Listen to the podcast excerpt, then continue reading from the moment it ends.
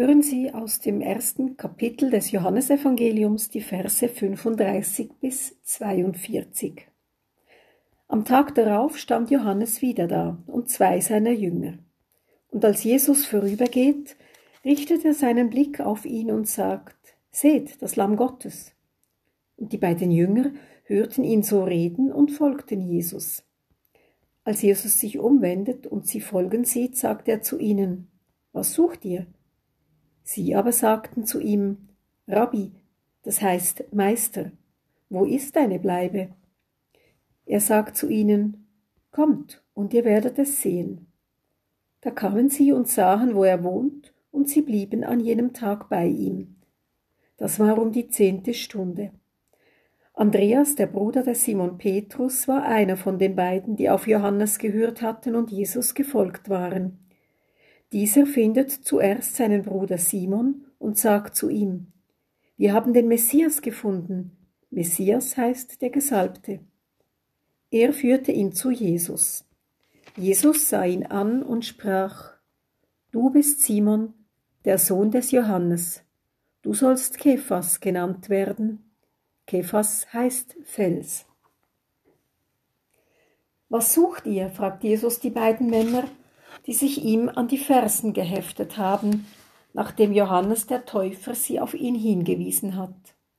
Was sucht ihr? Was wollt ihr von mir? Was begehrt ihr? Die zwei antworteten mit einer Gegenfrage, die doch einigermaßen schräg anmutet. Statt zu antworten, wollen sie nämlich von Jesus wissen, wo wohnst du?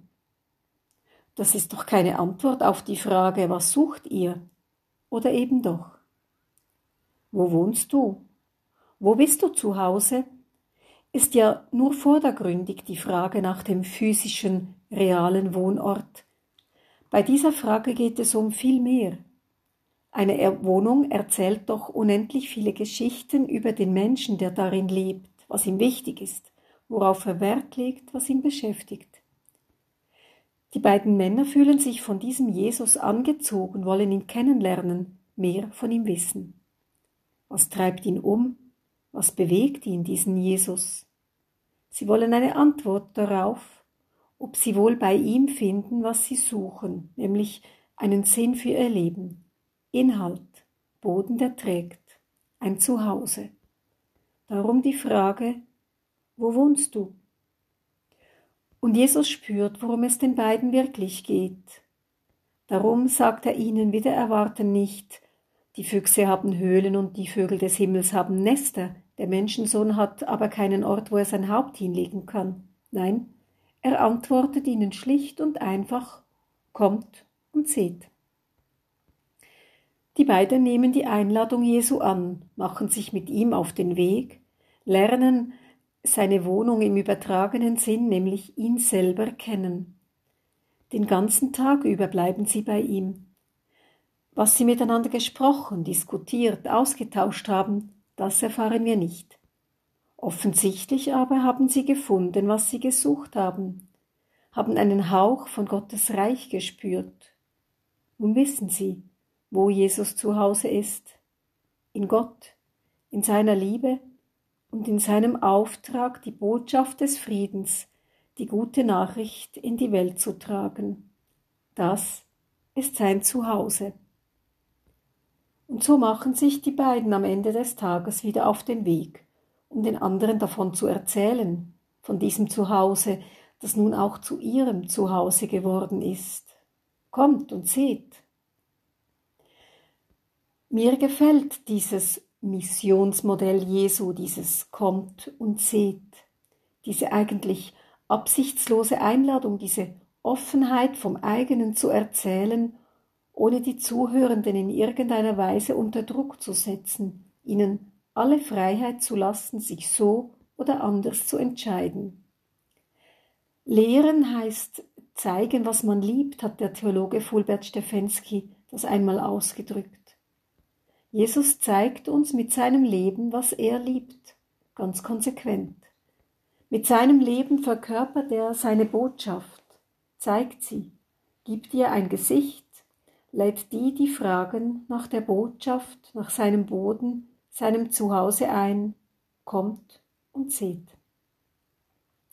An einer Kirche in Deutschland hing vor einiger Zeit ein Transparent, darauf stand, zeig draußen, was du drinnen glaubst. Nachfolge Christi spielt sich eben nicht im abgeschotteten Elfenbeinturm ab, fern vom Alltag, vom Leben in dieser Welt. Als Nachfolgerinnen Christi dürfen wir uns nicht hinter dicke Kirchenmauern zurückziehen. Unser Auftrag ist es, Salz der Erde, Licht der Welt zu sein, spürbar, sichtbar, hörbar, nicht nur drinnen, auch draußen. Das ist unser Zuhause als Christinnen und Christen, die Botschaft des Friedens weiterzutragen, ihr ein Gesicht zu geben, unser Gesicht. Und das braucht offene Kirchentüren und manchmal auch ziemlich viel Mut. Wenn wir es aber wagen, die Türen öffnen und mit unserer Botschaft hinausgehen, in die Welt, mitten hinein in unsere Gesellschaft, dann werden viele Menschen gewundrig und beginnen auch uns nach unserem Zuhause zu fragen. Und dann ist es an uns, sie einzuladen mit den Worten, kommt und seht. Die Kirchen hätten in der heutigen Gesellschaft kaum mehr großen Einfluss, wird immer wieder moniert. Ob es wohl daran liegt, dass wir zu wenig zeigen, was wir lieben? Da gibt es dann wohl nur eines. Zeigen wir mutig draußen, was wir drinnen glauben. Wenn Andersdenkende, Andersglaubende niedergemacht, angegriffen werden.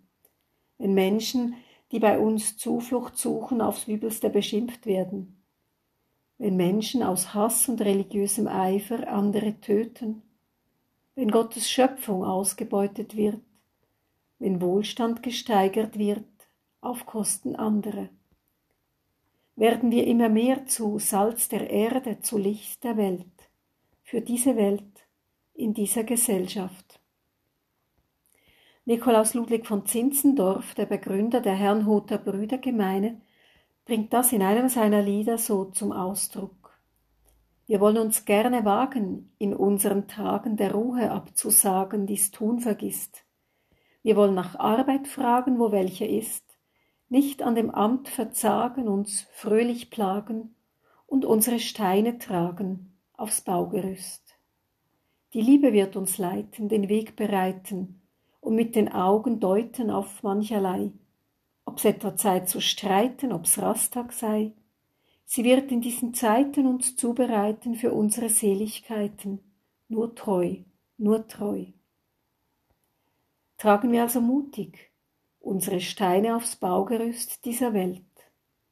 Und wenn wir gefragt werden, warum wir das tun, antworten wir, kommt und seht.